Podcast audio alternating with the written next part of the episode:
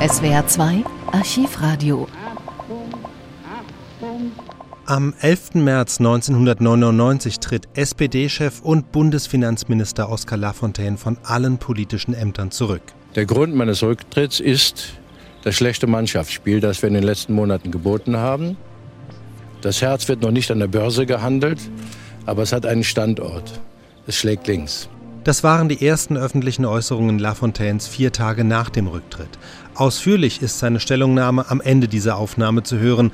Am Tag des Rücktritts selbst hat er gar nichts gesagt, nur einen kurzen Brief geschrieben und damit eine lange SPD-Karriere mit einem Schlag beendet. Er war saarländischer Ministerpräsident, SPD-Kanzlerkandidat 1990 und später ein SPD-Vorsitzender, der zwar nicht nochmal selber antreten konnte, aber den Weg dafür bereitet hat, damit Gerhard Schröder die Wahl 1998 gewinnt.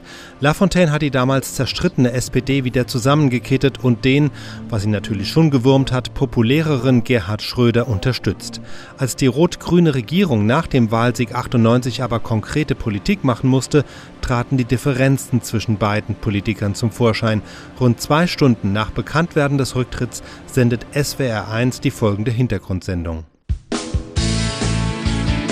SWR 1 Thema heute nicht wie in den Programmzeitschriften ausgedruckt Landespolitik aus Baden-Württemberg und Rheinland-Pfalz, sondern eine Sondersendung, die Krise, die Regierung in der Krise, eine Sendung zum Rücktritt von Oskar Lafontaine. Am Mikrofon ist Bernd Hefter. Es war um 17.51 Uhr heute Nachmittag, als die erste Eilmeldung auf unsere Computerschirme kam. Oskar Lafontaine zurückgetreten als Finanzminister und etwas später dann die zweite Meldung. Er gibt auch den Parteivorsitz ab und schließlich die dritte Meldung. Er tritt auch als Abgeordneter zurück. Er zieht sich also ganz aus der Politik zurück. Lafontaine zieht die Konsequenzen aus einem Konflikt, der sich seit Wochen innerhalb der Regierung und auch innerhalb der Gesellschaft aufgebaut hat. Krach um den richtigen wirtschaftspolitischen Kurs in der Regierung. Nach fünf Monaten Rot-Grün droht die Konjunktur einzuknicken. Die Zahl der Arbeitslosen ist um fast 500.000 gestiegen. Seit der Regierungsübernahme und die rot-grüne Regierung hat es geschafft, sowohl die Unternehmer als auch die Gewerkschaften gegen sich aufzubringen. Über die Ursachen dieses Rücktritts und über die Folgen werden wir bis 20 Uhr reden. Im Bonner Studio äh, sitzen Frank Wahrlich und Jörn Michael Bachhausen, unsere beiden Bonner Korrespondenten. Ja, Frank Wahrlich, wie geht es denn weiter? Äh, was waren denn die Gründe für Lafontaines Rücktritt? Hat er sich denn schon geäußert? Ja, er hat sich in einem kurzen Brief an die Partei geäußert. Da sagt er, liebe Parteifreundinnen und Parteifreunde, ich erkläre den Rücktritt. Ich danke euch für die Zusammenarbeit, für die Freundschaft. Und der Brief endet mit, ich wünsche euch für die Zukunft eine erfolgreiche Arbeit für Freiheit, Gerechtigkeit und Solidarität, euer Oskar Lafontaine. Und diese drei Worte, Freiheit, Gerechtigkeit, Solidarität, das waren die Hauptworte, die Stichworte, die Gerhard Schröder bei der Haushaltsdebatte äh, verwandt hatte und sagte, indem er diese Begriffe aufnahm, sagte er, das ist das, was wir machen werden. Und äh, damit beendet Oskar Lafontaine seine politische Karriere. Es war schon mal so ähnlich 19, 1990, als Oskar Lafontaine nach dem Attentat eben alles hinschmeißen wollte und er hatte dann tiefe Depressionen, wurde dann wieder aufgebaut und hat 95 die Partei übernommen. Aber wenn ich an die letzten Wochen äh, denke, da gab es ja jeden Montag eine Pressekonferenz im SPD-Parteipräsidium, da merkte man, dass ein Oscar Lafontaine immer dünnhäutiger, immer empfindlicher wurde. Und er hat fast mit einer, sagen wir, zynischen Aggressivität manchmal sehr harmlose Fragen schlichtweg abgeputzt, Nachfragen äh, ignoriert.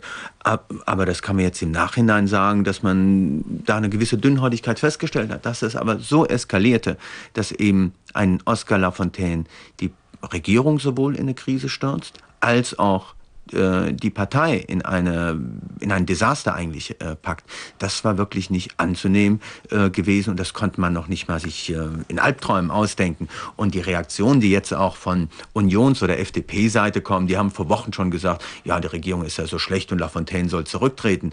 Jetzt, wo er zurückgetreten ist, zeigt es, wie überrascht auch die Opposition ist, weil einfach deren äh, Bemerkungen und deren Kommentare sind von einer solchen hilflosen äh, Giftigkeit, dass die eigentlich nur das das Erstaunen der Opposition darüber austrägten. Über Michael Bachhausen ist Lafontaine möglicherweise auch einem Rauswurf zuvorgekommen. Heute titelt ja die Bild-Zeitung, Schröder droht mit Rücktritt, er mache keine Politik gegen die Wirtschaft. Das ist doch eigentlich eine Ohrfeige gegen den Finanzminister. Das muss man wohl so sehen und ich glaube, es hat sich auch auf diese Konstellation zugespitzt, denn Oskar Lafontaine hat in der Politik, die er als Finanzminister betrieben hat, offensichtlich auf allen Gebieten, die er da zu beackern hatte, in der Haushaltspolitik, in der Steuerpolitik, in der internationalen Finanzpolitik, versucht, seine Vorstellung von der jeweilig richtigen Politik durchzusetzen. Stichwort in der Wirtschaftspolitik statt reiner Angebotspolitik eine Mischung aus Nachfragestärkung und Angebotsbedingungen verändern. Das hat er also fast predigerhaft vorgetragen. Und äh, für mich ist so eine Interpretation, mit dem äh, Ergebnis der Bundestagswahl hat man zwar einen politischen Sieg errungen, hat Oskar Lafontaine äh, einen großen politischen Sieg errungen, aber dieser war irgendwie auf Voraussetzungen im, im, im denkenden, im gedanklichen Raum aufgebaut, Erwartungen.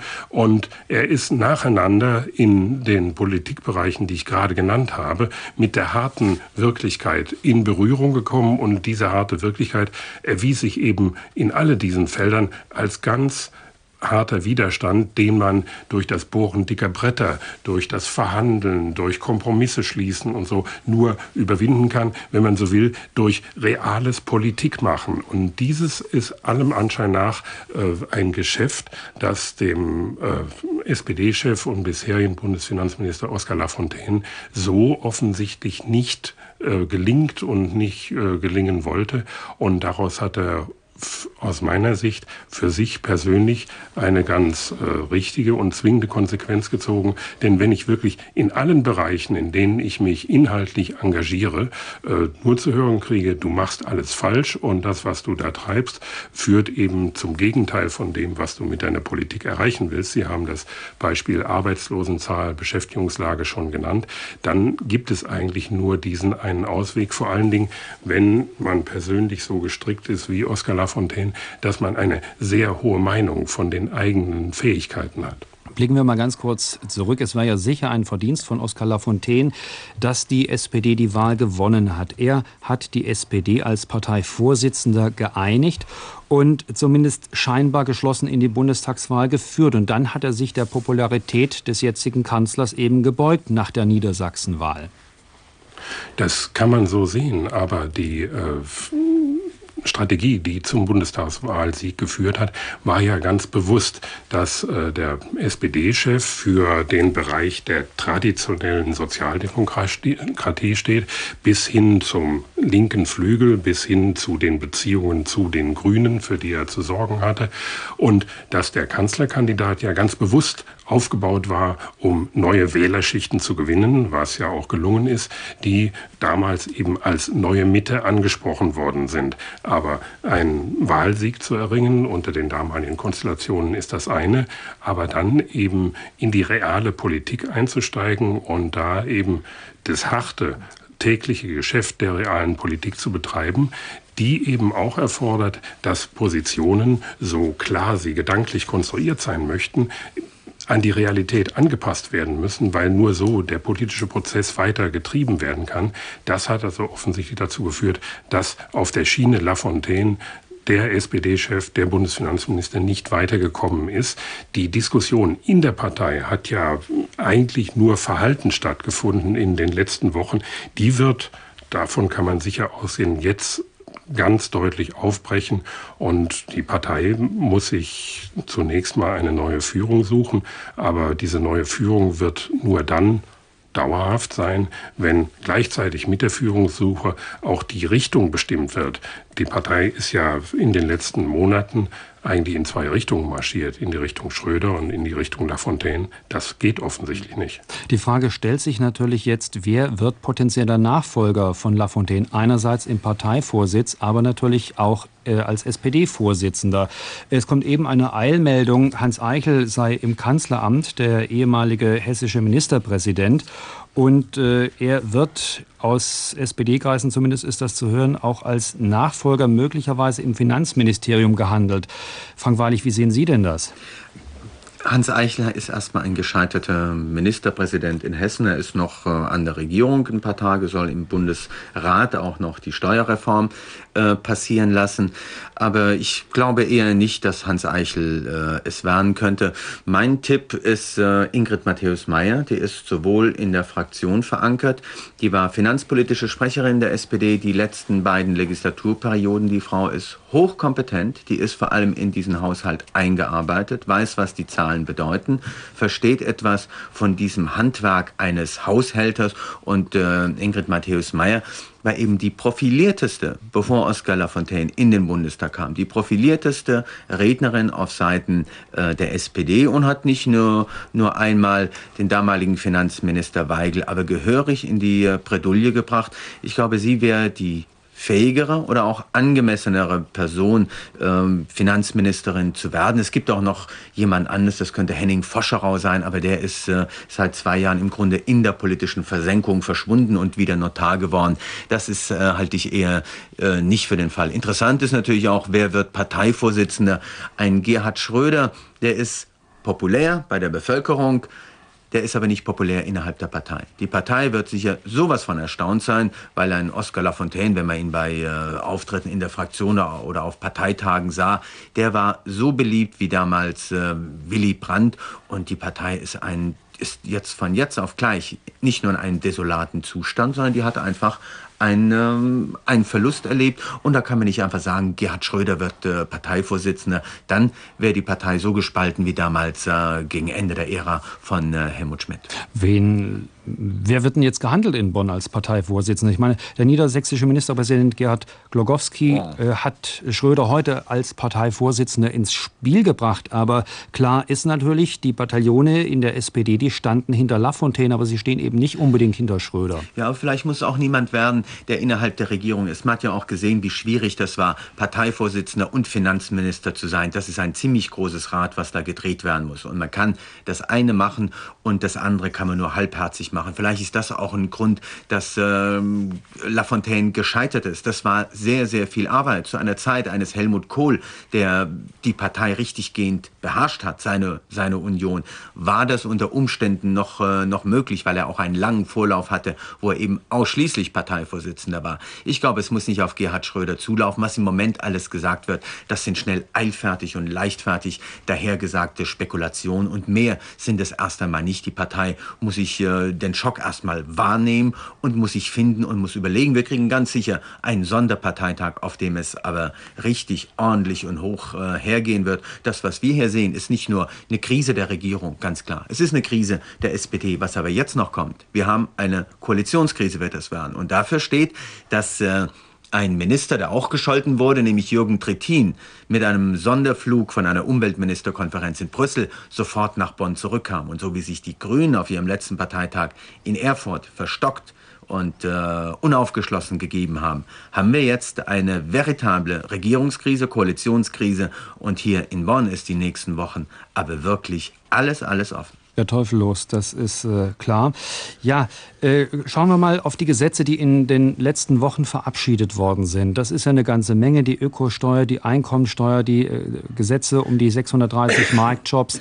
Äh, das Bankgeheimnis soll aufgelöchert werden, die Doppelpassdiskussion. Ähm, die Frage, die Gesetze, die bereits verabschiedet sind, von einer Regierung, die in der Krise steckt und von einem Kanzler auch natürlich mitgetragen, der sieht, dass diese Gesetze nicht unbedingt wirtschaftsfreundlich sind. Glauben Sie denn, ähm, dass diese Gesetze möglicherweise, Herr Bachhausen, noch mal zurückgeschraubt werden? Die Gesetze, die der Bundestag schon verabschiedet hat und die in der nächsten Woche auch alle drei durch den Bundesrat gehen sollen, von denen nehme ich an, das sind die drei von Ihnen genannten, dass sie so bleiben werden. Auch äh, die Versuche von der Versicherungswirtschaft und von der Energiewirtschaft, da Nachbesserungen zu erreichen, werden möglicherweise an diesen Gesetzen nichts mehr ändern. Aber die gesamte Steuergesetzgebung ist ja noch weit offen. Es gibt mindestens zwei große Aufgaben, die in diesem Jahr noch noch erfüllt werden müssen, gelöst werden müssen. Das eine ist die Reform der Unternehmenssteuer. Und bei der Reform der Unternehmenssteuer hat man in den Vorarbeiten für dieses Vorhaben schon gemerkt, dass aus dem Kanzleramt ganz gezielt äh, Daten gestreut worden sind, die sich doch sehr stark von dem unterschieden haben, was aus dem Bundesfinanzministerium, also von Oskar Lafontaine vorgegeben war, zum Beispiel in der Frage 35 Prozent äh, Höchststeuersatz für Unternehmen. Da ist eben aus dem Kanzleramt gesagt worden, das muss eben der Gesamtsteuersatz sein, da muss auch die Gewerbesteuer drin sein, also kann die Unternehmenssteuer selber nur 28 Prozent sein. Das ist nur so ein Beispiel gewesen. Das ist über die Zeitung, über die Presse gefahren worden, also ein Zeichen dafür, dass wenn Oskar Lafontaine jetzt nicht mehr dabei ist, zu erwarten ist, dass diese Gesetzgebung Unternehmenssteuerreform eher im Sinne Schröder, Hombach, Neue Mitte formuliert werden wird und dass das auch dazu beitragen könnte, dass die Bemühungen um ein Bündnis für Arbeit erstens fortgesetzt werden und möglicherweise auch wieder Annäherungen zwischen der Regierung und der Unternehmensseite bringen können. Vielen Dank. Soweit die Reaktion aus Bonn. Vielen Dank, Frank Wahrlich und Jörn Michael Bachhausen. Und wir haben eine Stellungnahme des rheinland-pfälzischen Ministerpräsidenten Kurt Beck bekommen zur Regierungskrise in Bonn. Ein Neuanfang muss kein Nachteil sein, wenn er gut genutzt wird. Wenn er gut genutzt wird, äh, wir waren nicht gerade in einem Stimmungshoch in den letzten äh, Tagen und Wochen, teilweise selbstverschuldet durch handwerkliche Ungeschicklichkeiten und Anfängerprobleme, ähm, aber ähm, teilweise auch unverschuldet, weil Kritik jetzt äh, in einem Maße an Dingen geäußert worden ist, die überhaupt nicht neu waren, die ich schon nächtelang beraten hatte äh, entlang des Steuergesetzes, das äh, auf den Petersberger Beschlüssen beruhte.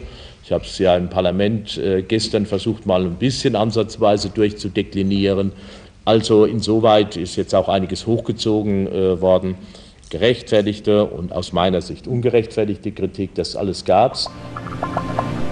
Vier Tage später äußert sich Oskar Lafontaine schließlich doch in einem Interview mit dem Saarländischen Rundfunk. Jetzt hat Oskar Lafontaine sein Schweigen gebrochen. Er hat erstmals Gründe für seinen Rücktritt genannt. Im Gespräch mit meinem Kollegen Norbert Klein sagte der Ex-Bundesfinanzminister und ehemalige SPD-Vorsitzende, was ihn dazu gebracht hat, sich komplett aus dem politischen Leben zurückzuziehen. Der Grund meines Rücktritts ist das schlechte Mannschaftsspiel, das wir in den letzten Monaten geboten haben. Ohne ein gutes Mannschaftsspiel kann man nicht erfolgreich arbeiten. Mannschaftsspiel verlangt, dass man Rücksicht aufeinander nimmt, und dass man auch zueinander steht, auch in der Öffentlichkeit und dass Teamgeist die Regierungsarbeit bestimmt. Ein Beispiel, während wir die Mittelständler um 5 Milliarden entlasten, diskutiert die Mannschaft darüber, ob wir eine wirtschaftsfeindliche Politik machen. Das verstehe wer will. Wenn die Mannschaft nicht mehr gut zusammenspielt, muss man eine neue Mannschaftsaufstellung suchen. Dazu ist mein Schritt die Voraussetzung gewesen. Die neue Mannschaftsaufstellung ist bekannt. Ich wünsche der neuen Mannschaft mit Gerhard Schröder Erfolg bei ihrer Arbeit. Selbst Bundeskanzler Schröder hatte es nicht mehr geschafft, nach dem Rücktritt Kontakt mit Lafontaine aufzunehmen. Da stellt sich natürlich die Frage, war auch Gerhard Schröder schuld am Rücktritt Lafontaines? Und warum hat es so lange gedauert, bis er Gründe nannte? Oskar Lafontaine. Ich brauchte etwas Abstand und vor allen Dingen wollte ich vermeiden, dass aus der Erklärung eine Selbstrechtfertigung wird, und ich wollte auch ein Beispiel dafür geben, dass man auch nach dem Rückzug äh, sich nicht dadurch entlastet, dass man andere belastet. Ich sage also noch einmal, die Fehler, die gemacht wurden, haben wir alle gemacht. Und ich glaube, äh, das ist eine Herangehensweise, die jeder akzeptieren kann. Ich hatte mich schon als Parteivorsitzender über diejenigen Freunde geärgert, die zurückgetreten waren oder nicht mehr im Amt waren und ab und zu durch Erklärungen die Partei belastet haben. Denn solche Erklärungen sind bekanntlich besonders äh, erwünscht. Zurück bleibt vor allem eine geschockte Partei, eine geschockte SPD. Über 30 Jahre war Oskar Lafontaine aktiver Sozialdemokrat. Jetzt bittet er um Verständnis, dass er aufhört. Äh, ich habe seit dem Attentat von Köln mir natürlich immer wieder die Frage gestellt, inwieweit ich diese große Belastung auch mit meiner Familie verbinden kann, mit meinem Privatleben. Und ich habe jetzt eben nach vielen Jahren für das Privatleben entschieden, mit all den Gründen, die ich vorgetragen habe. Ich hoffe, dass die Partei dafür Verständnis hat. Ich möchte auch heute noch einmal für viel Vertrauen danken, das mir entgegengebracht worden ist, für viel Zuneigung sogar. Das hat mich über viele Jahre motiviert, diese schwierige Arbeit zu machen. Ich wünsche der Partei weiterhin einen guten Weg. Ich werde ihn aufmerksam mitverfolgen. Ich gehöre zu dieser Partei. Und eines soll sie nicht vergessen. Das Herz wird noch nicht an der Börse gehandelt, aber es hat einen Standort. Es schlägt links. Nach dem Rücktritt Lafontaines übernimmt Bundeskanzler Gerhard Schröder selbst den Parteivorsitz. Finanzminister wird Hans Eichel. Doch Lafontaine kehrt in die Politik zurück. 2007 wird er, zusammen mit Lothar Bisky, Gründungsvorsitzender der neuen Partei Die Linke. SWR 2 Archivradio. Viele weitere historische Tonaufnahmen gibt es, thematisch sortiert, unter archivradio.de.